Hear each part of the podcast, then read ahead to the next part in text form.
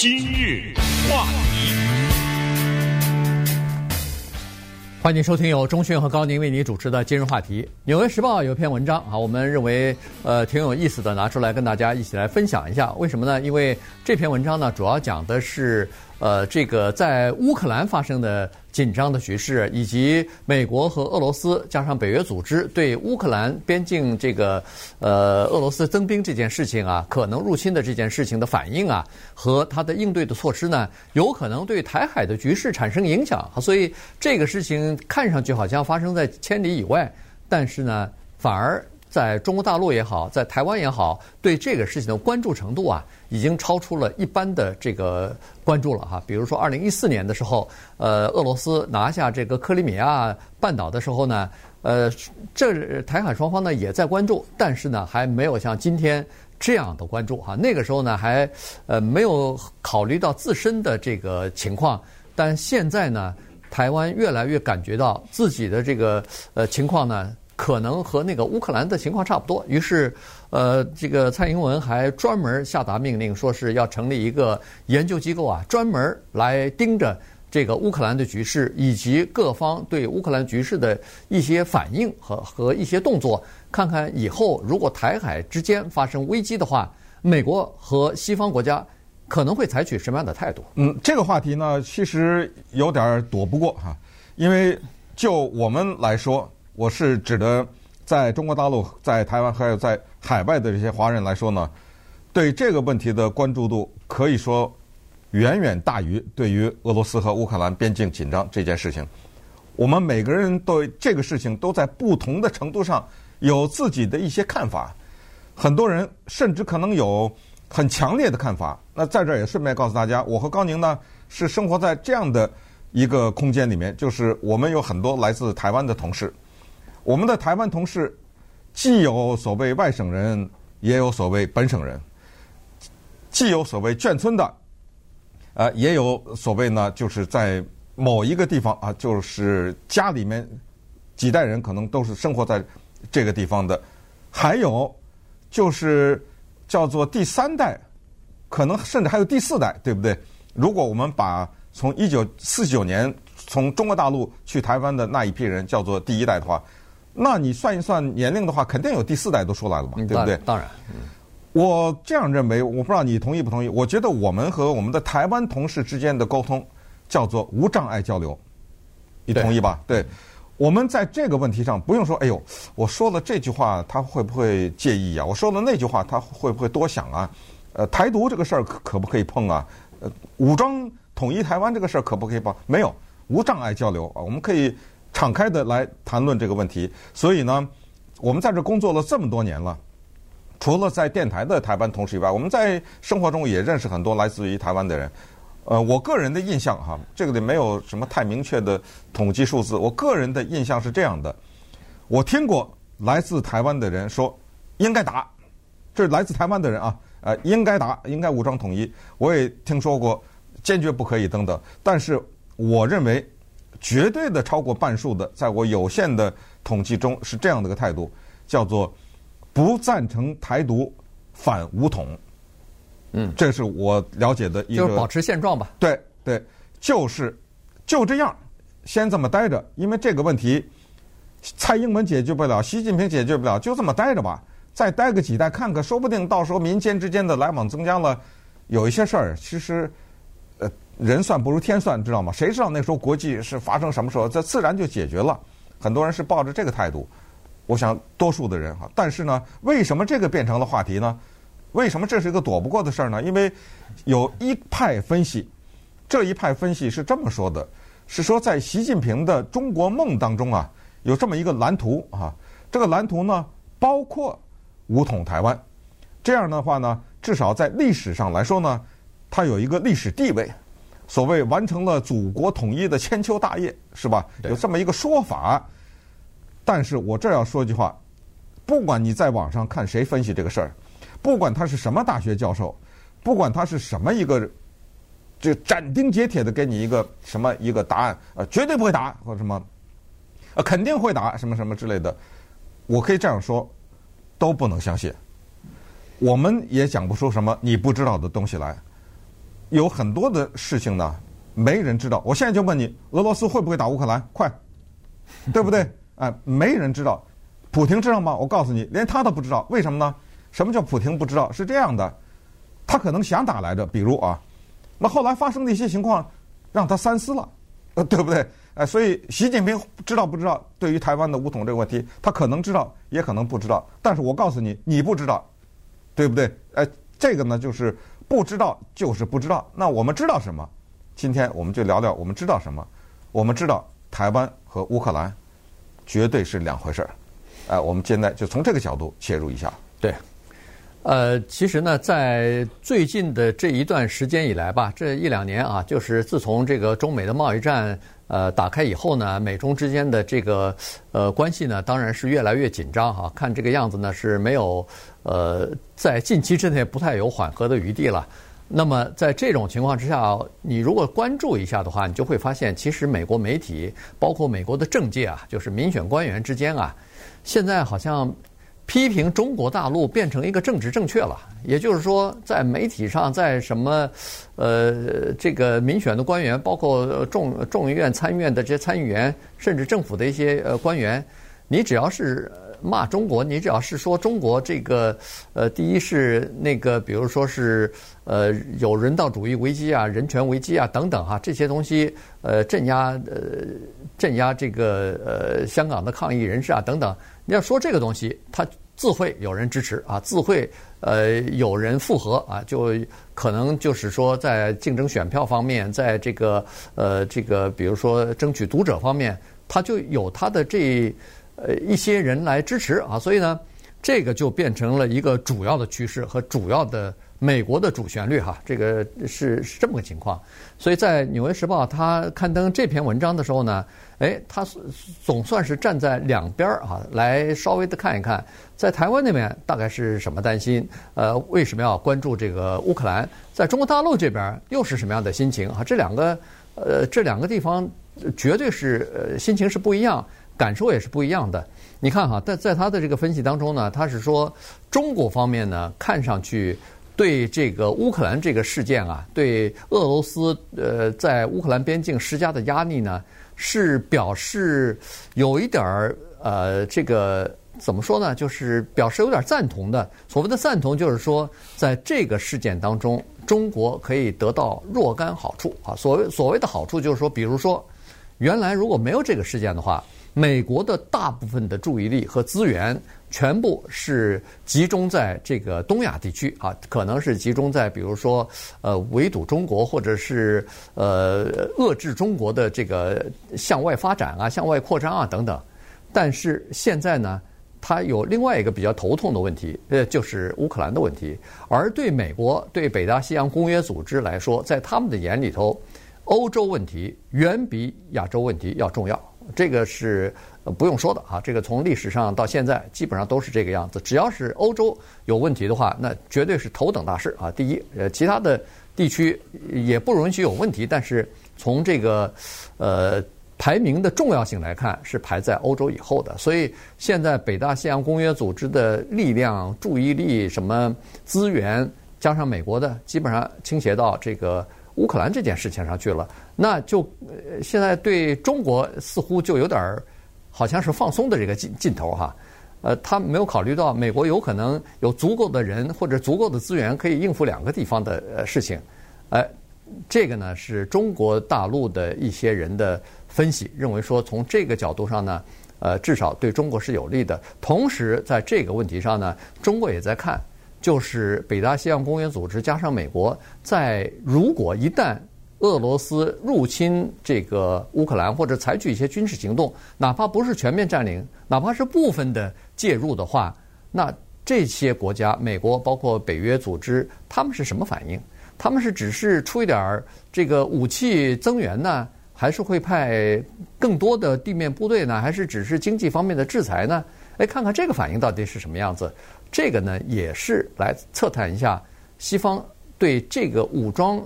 呃，就是双方之间的战争啊，爆发出来以后的反应和底线到底在哪儿？对，但是这个但是就比较大了，那只是一家之言呐。什么美国啊、西方啊更重视欧洲啊之类的。但是你反过来看，还有另外的一派，所以这个事情就是为什么各说各的哈。那就是美国和乌克兰之间有任何的协议吗？可是美国和台湾不是有台湾关系法吗？不是有二零二零台湾保护法吗？对不对？呃，这个里面美国的政府也好，还是民意也好，他们更在乎乌克兰，还是更在乎台海关系呢？这个我想大家可能会觉得。就民意来说，对这个事情的关注度来说，显然应该是更在乎的是台海的关系这件事情。就中上刚才你说的这个，就是因为我们之间的这种千丝万缕的联系，贸易也好，其实美国和乌克兰之间有多少千丝万缕的联系啊？对不对？同时，这里还有一个非常复杂的问题，就是台湾和乌克兰它的性质不一样。乌克兰是一个联合国承认的，它是一个有独立的主权的国家。台湾是一个不可否认的政体，但是它的这个客观存在呢，跟乌克兰不一样，就是在目前的世界上只有十三个国家和梵蒂冈承认它的主权。这两个怎么决定老百姓和政府的做法？稍等一会儿，我们再进一步分析一下。今日话题，欢迎继续收听由钟迅和高宁为你主持的今日话题。这段时间跟大家讲的呢，是在《纽约时报》刊登的一篇这个专栏的文章啊，就是分析呃乌克兰的局势为什么会引起中国和台湾啊这个。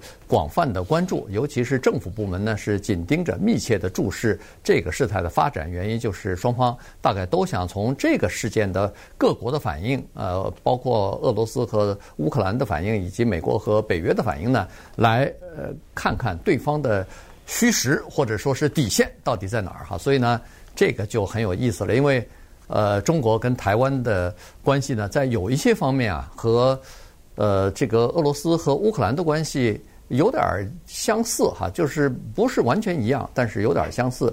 在目前的这个乌克兰和俄罗斯的关系呢，是这样子，就是俄罗斯认为乌克兰算是他们的一部分哈，算是他们的文化当中的一部分，因为呃几百年来呃这两个国家一直是等于是从文化上、从这个呃地缘上都是交织在一起的哈，同时呃历史也有共同的历史，而且。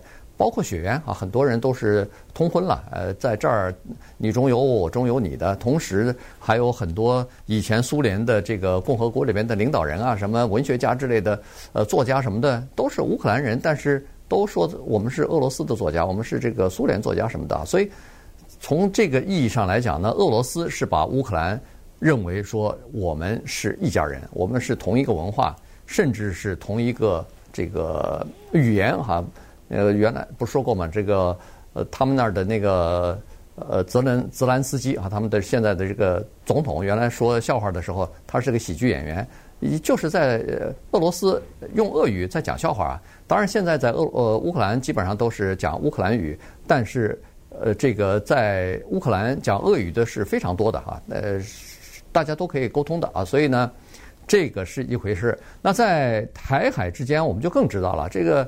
呃，中国大陆自从一九四九年，呃，我们说是解放啊，这个解放以来，中国一直在强调，在国际舞台，在任何一个场合都强调，台湾是中国神圣的、不可分割的一部分，这个从来没有改变过。所以，呃，但是台湾呢，现在，呃，就是说，看看如果要是维持现状的话，可能是不会怎么样。但是中国一再强调说，如果台湾想要有独立的企图，想要台独的话，那我们就不放弃武力解放台湾的或者统一台湾的这个这个选项啊。所以呢，现在呃，不光是台海之间在看着，那美国其实对台海之间的这个关系呢，非常的清楚。所以美国一旦和中国有任何的摩擦和矛盾的时候，他都会打台湾这张牌。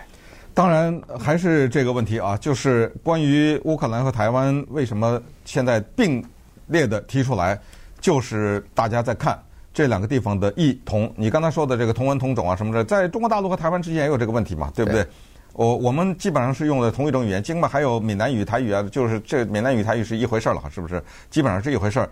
但是我们的书面文字写在纸上是一样的呀，讲的话也是一样的，基本上。乌克兰文和俄罗斯文不一样啊。啊，对。哎，写在纸上是不一样的呀，对不对？他们还是不同的民族的，我们但是他们都是斯拉夫的民族啊，都是这个斯拉夫的这种语系，就是他们这个语言很接近了，就这么说吧。我甚至可以这样说，我觉得乌克兰人可能百分之九十以上的人。都在不同的程度上会讲俄语，呃，有的可能就是流利的跟俄罗斯人一样啊，是这么一个程度，因为太相近了这两种语言，所以从这个历史上讲，包括我们的更远的历史，几千年历史什么的，这个是连在一起，这没什么争议。但是不同的是，当然地域哈面积什么的自自不必说，那个乌克兰不知道大多少倍了，但问题是这儿。就是在乌克兰这块地上，它是一个独立的国家，还生存着很多俄罗斯人，而且有很多人是有武装的，这一点是不一样的吧？这是本质的不一样。也就是说，当打起来的时候，其实之前在顿巴斯啊、什么这些地方、克里米亚什么这些地方，它是有当地的人，你可以叫他雇佣军或者什么，是俄罗斯的兵，一部分出了一部分兵就是当地的俄罗斯人。他拿起武器，那你在台湾哪有一些解放军呢？那对不对？他这个地方也是不一样，非常的复杂啊。这个问题不是分析的这么简单的。再说美国和西方的介入，拜登这句话说的非常清楚，我绝对不会派兵进到乌克兰去，即使打起来的话。当问到说如果台海发生武装的冲突的时候，你会不会介入？他不表态。他这个不表态，这个叫什么？在英文的外交里面叫 strategic ambiguity，这个是特别有意思的，叫做战略性的模棱两可。他不是不表态，他是故意的。对，你猜吧，我就是让你猜。这样的是什么意思呢？就是让你猜的过程当中，我保留变化，我可出可不出，反正我没说嘛，对不对？在台海问题上，他为什么不表态？为什么在乌克兰问题上他表态？对不对？咱们。阅读这些新闻的时候，就要分析这背后的东西。再看下一个更关键的东西，就是普廷在北京期间跟习近平的这个峰会，以及所谓的联合声明。那字里行间啊，那几乎每一个字背后都有深远的意义。这些人拿着放大镜得仔细的分析，比如说。你普廷去参加个奥运会，你和中国的国家领导人见个面，你为什么要说一句台湾是中国不可分割的一部分呢？你说这句话干嘛呀？对不对？它不是没用的。这个双方之间的，包括中国在联合声明中说的是西方对一些地方的地区安全和稳定造成的一些威胁，这个不等于是。中国在乌克兰的这个问题上是挺俄罗斯的，对，是说这个事儿外国不可以干预。那么普京说我在台湾的问题上我也挺你，不就这么回事吗？简单的来说，但是更深一层的有些什么东西，咱们现在也没有办法知道。但是只能是说，我们就是看到已知的东西呢，来从这个来分析一下它的表面和从这个表面能看到的东西。那么下一个更不可思议的问题是。更没有人能回答的问题是，如果真的所谓进行了武统，甚至现在我们还看到兰德公司有个说法，什么二零二零年左右什么之类的，对不对？还有人说二零三零年以前中国要解决这个问题等等。好，没问题，真的武统，一国两制，蔡英文这已经明确说啊，坚决不以一国两制为前提进行谈判。怎么一国两制啊？假如是武装统一的话，谁知道？嗯，没人知道，只能看香港啊。对不对？以香港为借鉴呢？那么当今的香港是什么样？大家也知道嘛，对不对？对。现在俄罗斯跟中国是联盟，这个是基本上是呃确定的哈。原因就是这两个国家看来呃有点同病相怜哈。所谓的就是处境有点相似吧，至少是呃，俄罗斯是认为说乌克兰这问题为什么会紧张？因为是你们一直压缩我的空间，你们在我的这个呃以前的苏苏联的这个加盟共和国一直发展你们的盟友。加入到你们的这个军事同盟当中，把我等于是包围起来了。呃，你的这个部署的武器也好，呃，飞弹也好，几分钟之内就打到我们的境内了，让我们根本没有时间反应，这个对安全构成威胁。呃，中国现在也是这样子啊，美国一再压缩中国的这个呃空间。当然，呃，美国的说法是中国一直在向外扩张啊，所以造成了呃，不管是南海也好，造成了其他地方的这个不稳定啊等等。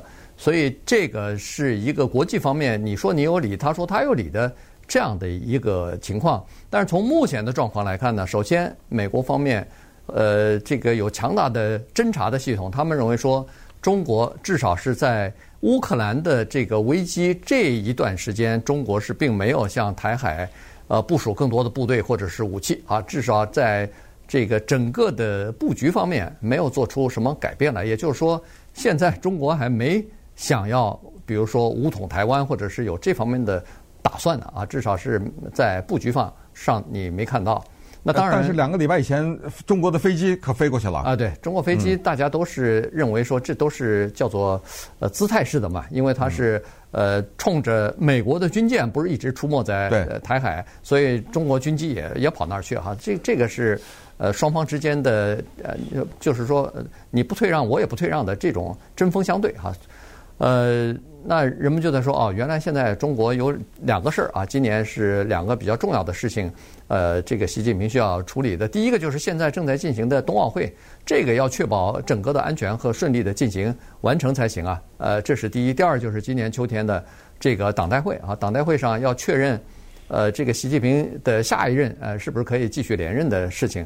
所以这两件事情处理完以后，啊，才可以考虑其他的事情呢。嗯，对，实际上除了中国国内的头绪以外啊，二零二二年啊，作为一个虎年呢，呃，头绪真的是蛮多的。除了你刚才说的奥运之外呢，其实疫情这个事儿还在笼罩着全球，对，还是一个挥之不去的存在，这是一个事情。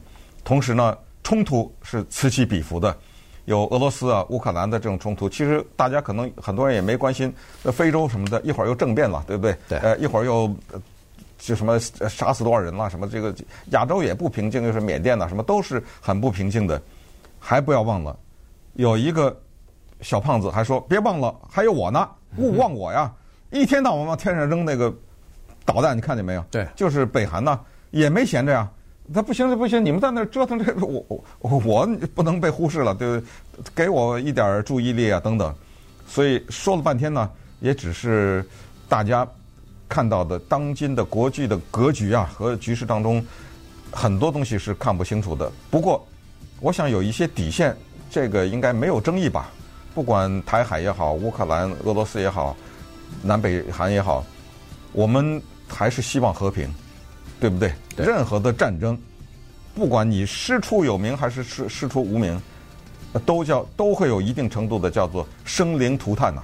呃，这个东西我们绝对的，我不相信全世界的人会有这个希望。所以我们在在这儿做了一些分析也好，做一些讲评也好，也其实内心还是希望这个东西有未知是未知，我已知的是我们真的是希望呢，还是和平啊，希望安然的。度过不是二零二二年，而是说有各种各样的其他的方法解决国际的争端和各种各样的矛盾。